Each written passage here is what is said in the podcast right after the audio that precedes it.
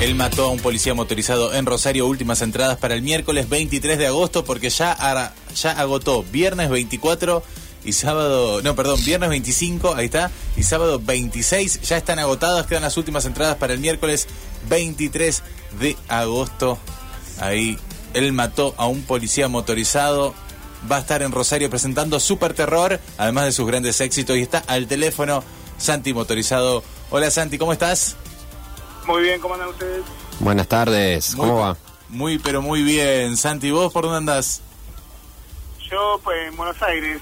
Ah, Me mudé hace dos años acá a la capital, así que ahora estoy en medio de, de un día lluvioso, Ah, nublado. llueve, acá hace mucho calor, mira. Y, y sol. Sí, sí. Acá, acá hace calor, ¿eh? Es una lluvia de verano, es re extraña. Allá no tan extraña, pero nada, tranquilo. Santi, primera pregunta, salió Super Terror, rápidamente impacta positivamente y un montón de escuchas. ¿Esperaban que el disco iba a tener esa recepción? Mira, yo la verdad que está- estaba muy contento con el resultado final, pero nunca espero, no sé, no me pongo como una meta o, o proyecto algo de lo que va a pasar con las canciones. Espero lo mejor en una cosa así, un pensamiento muy general, pero la verdad que nada, contento, contento con la respuesta, sorprendido, contento sobre todo porque hubo una idea de, explorar nuevos sonidos, de expandir un poco el universo musical de la banda y, y eso se notó. Viste que en un momento cuando estás en el proceso creativo perdés un poco la perspectiva y decís, che, esto que estamos tratando de hacer es realmente nuevo, en un momento de repetir las escuchas, de darle vuelta a esas mezclas, a las canciones.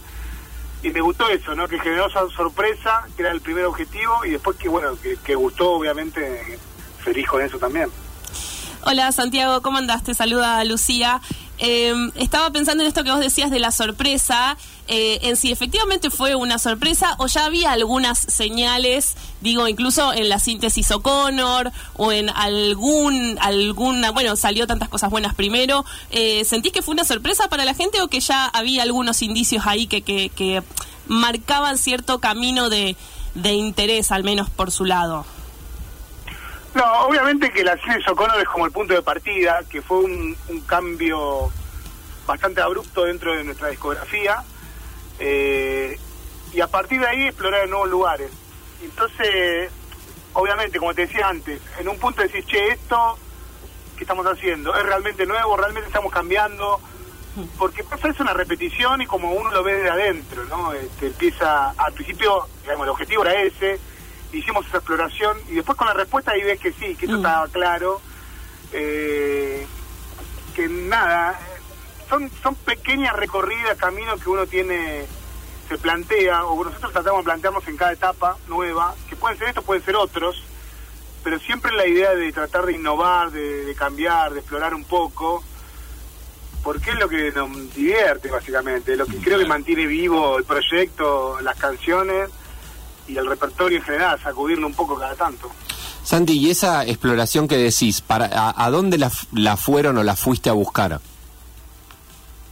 Mirá, eh, hubo algo que fue como muy significativo, que, que, apa- que apareció con tantas cosas buenas, que fue, este, o sea, el proyecto de tantas cosas buenas nació en Ocupas, eh, en una escena, al final la canción no quedó, pero iba a estar en una escena donde los protagonistas escapan del Dock Sud, una escena, bueno, mítica al final, que Sí. nos lleva a un fletero, estar en la autopista por Buenos Aires de madrugada, y mi idea conceptual era que, que escuchen la radio y que suene algo medio Aspen, digamos, que tenga el sonido retro 80 Claro, sí, sí. Claro, entonces busqué eso yo. Al final la canción no quedó, pero el proyecto sí me gustaba. Se lo mostré a los chicos, les gustó. Obviamente que después esa ese sonido empezó como a tener la forma más de más de la banda, digamos, porque entre todos les- lo terminamos de, de definir. Pero tiene esa matriz, ese pulso de batería. Tan Everybody Want to Rule the World, ¿no? A full, a full. Sí, bien, claro. bien eh, Aspen, digamos. Sí, sí, sí.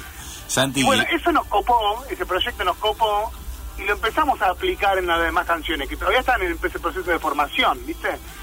Eh, por ahí hasta el resto de las canciones que tienen una vibra así más de batería programada, más retro, eh, tienen una cosa por ahí más oscura, no tan luminosa, tan pop como tantas cosas buenas, pero sí que a partir de esa idea empezamos a explorar por ese camino.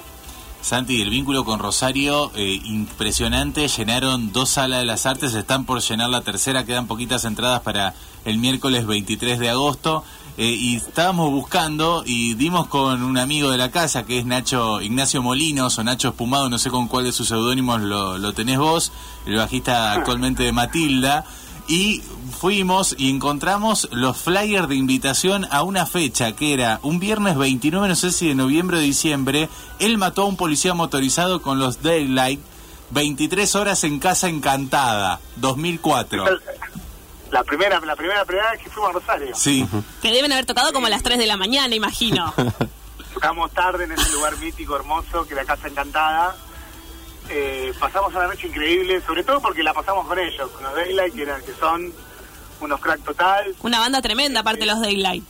No, gran banda, gran banda, que Nacho también, bueno, ahí toca el bajo también, Nacho, pero Sí. bueno, con una, una vibra más, más punky, ¿no? Este, y, y la verdad que esa noche la guardo en el recuerdo, primero por conocerlos a ellos, eso para mí fue lo más importante, eh, y después porque fue el comienzo de un montón de visitas que hicimos a Rosario y que recorrimos un montón de salas. Este, me acuerdo que después fuimos con- tocamos con ellos de vuelta en la sala Labardén, tocamos en el Café de la Flor, tocamos en el Hipódromo, tocamos en el Diablito Cabaret, un montón de lugares. Sí. En el salón de uno creo que era un Lucifer, no me acuerdo, algo de... Sindicato de Luz y Fuerza puede ser. Sí, sí, Sí. sí. Sí, sí, sí, sí. Re. Entonces, más allá de que visitamos Rosario un montón de veces, me encanta haber visitado muchos espacios de, de- de Rosario, eso es algo particular de las visitas que hacemos, y sobre todo, bueno, la amistad con, con Nacho, este, a los demás chicos no lo, no, no, no- no lo vi muy seguido, pero con Nacho siempre hablamos, soy fan de Matilda además, que es, es genial, y, y bueno, también estamos en, en, en- en charlas para que toquemos juntos ahora en esta visita también con ellos. Así, bueno, está anunciado Él ya dijo que sí, ¿eh? Miércoles, miércoles y viernes abre Matilda. Vamos, perfecto. Genial. Eh, ¿Y te sorprende cuando lanzan la fecha, se llena el toque, lanzan otra, se llena el toque, miércoles está por llenar? Mira, me sorprende porque yo, o sea, el año pasado que fue un año muy especial, post pandemia, que fue como una especie de reencuentro, ¿no? Casi dos años sin tocar. La verdad que la respuesta de la gente fue increíble. Obviamente que estaba esa ese deseo de volver a salir, de volver a, a ir a, a ver shows en vivo y todo eso. Pero ahora, un año después, eso como se fue, como se duplicó, ¿viste? Como eso me sorprende, ¿viste? Porque eh, más allá, obviamente, sacamos el, el disco nuevo, es una nueva etapa, pero ver que cada vez viene más gente, eh, sí, me sorprende para bien, me encanta, ¿viste? Está buenísimo. Y me motiva, sobre todo, ¿no? En este, en este mundo que necesitamos motivación todo el tiempo. Así es. Santiago, pensaba también en esta... em, bueno, escuchando el disco, que, que por supuesto que acá lo, lo escuchamos un montón y, y nos encanta, y esto que hablabas de cierta luminosidad eh, que tiene que ver sobre todo con lo sonoro, y pienso también en esa música de los 80, que qué tramposa que era, ¿no? En términos de que era muy luminosa en lo sonoro, pero que cuando escuchabas lo que estaban cantando, mamita querida, ¿no? Eh, y- agarrate. Pero pensaba también en eso, como hay algo de super terror que también, eh, si bien eh, es luminoso, hay como algunas cosas que aparecen como con tanta certeza en relación a las pérdidas que eh, uno queda como un poco golpeado. No es para cualquiera, decía Gillespie en una nota que, que te había hecho. ¿Cómo lo, lo percibís vos o cómo lo, escuchás a, la gente que, que lo sigue en relación a eso, a esa relación entre la luminosidad sonora y ciertas certezas que no son tristes, pero que son potentes, podemos decirlo, ¿no? A mí me gusta la combinación. Yo creo que es un buen resumen de todo, del mundo, digamos. Cuando cuando una canción tiene esas dos caras, ¿no? La luminosa, la festiva, porque de lo rítmico, super terror, es como que se presta mucho a, a lo festivo, a lo, a lo que es más para arriba, digamos. Y obviamente, sí, las letras tienen están atravesadas por la melancolía, por cierta bronca, por por, por pérdida, por el comienzo incierto de algo nuevo, este y, y resumen creo bien, por lo menos ese momento en el que, en el que fue concebido el disco, ¿no? Que tiene que ver con eso de la, de la pospandemia, que, que era una mezcla de estas cosas, ¿no? Porque celebramos el fin de la cuarentena, volver a reencontrarnos, cosas buenas que se terminaban.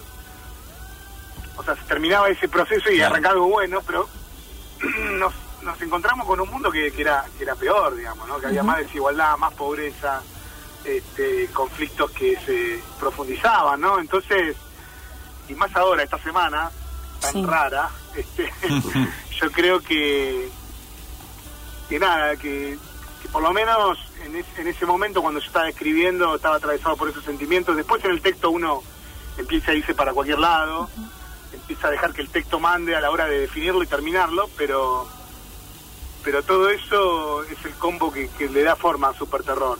Eh, y bueno, yo creo que es importante en este mundo que es que siento que, que se vuelve cada vez más más plano y superficial en muchos aspectos, más virtual, más alejado de la experiencia.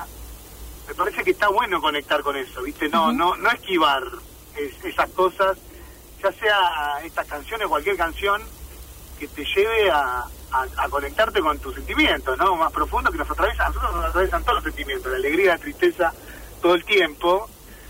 Y creo que es un error tratar de evitarlo, ¿no? Que creo que el, el algoritmo trata de evitarnos todo el tiempo cualquier eh, conexión con un con cierto malestar o con cierta reflexión profunda. Y creo que es un error, ¿no? Hay que conectar con eso. El, el mundo nos, nos lleva a una cosa fría, a crear un escudo que nos ayuda a atravesar las cosas, pero no está bueno olvidarnos de, de eso otro, ¿no? Que nos conecta con nuestra humanidad. Sí, sobre todo porque si uno lo posterga te va a venir a buscar. Exactamente, pues no, podemos, no se puede tapar. No corras porque igual te va a alcanzar. Exacto, sí. Santi, estaba pensando que decías al principio esto de que estás viviendo hace dos años en Buenos Aires y bueno, nosotros, como, como bien sabes, vivimos en Rosario y sabemos lo que significa también irte de tu ciudad. Eh, quiero saber si tus compañeros de banda te gastan, si te cantaron ya no sos igual. Eh, ¿Cómo fue esa ida para la convivencia de la banda? O si, bueno, eso, eh, o si, digamos, siguen las gastadas o si ya agotaron. No, no, está todo bien, está todo bien. Yo vuelvo, estallamos allá en La Plata, estamos Te hacen ir nomás. Sí, sí, o sea... Y bueno, mi familia está allá, yo voy a visitar a mi viejo toda la semana, digamos, no, no estoy desconectado de la ciudad. Claro. Este, pero sí, algún chiste me han hecho, obviamente. merecido, merecido. Y alguna, mira, te- me pasó también estar en un boliche y que empiece a sonar No Podrás en la versión de Santi motorizado. Eh, Súper viral, increíble, Santi. Sí, muy loco eso que pasó, la verdad que no lo esperaba para nada. Me divierte, me, fue toda una situación muy cariñosa, eso me, me pone contento. A la vez me queda mucha timidez, ¿viste? Soy medio tímido para Sí. eso. Nunca había vivido una situación viral, así que nada, es un, es un combo de sensaciones también. Santi, muchas gracias por estos minutos. Eh, valoramos, amamos a El Mató Poriza- Motorizado y a vos. Así Vamos, que gracias. eh, muchas gracias por, por atendernos. Y bueno, entonces nos vemos acá. ¿Se vienen? ¿Cuándo vienen? ¿El miércoles a la mañana? ¿Hasta miércoles?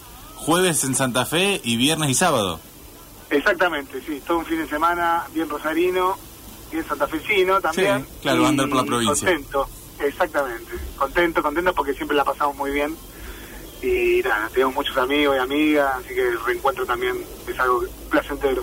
Santi Motorizado, muchas gracias. Gracias a ustedes. Abrazo grande. Ahí pasaba Santi motorizado, Santiago Corazón nos atendía el teléfono. Felices nosotros estamos hechos, ¿eh? Entonces repito, miércoles 23 hay entradas, jueves se van para Santa Fe, viernes y sábado no hay entradas.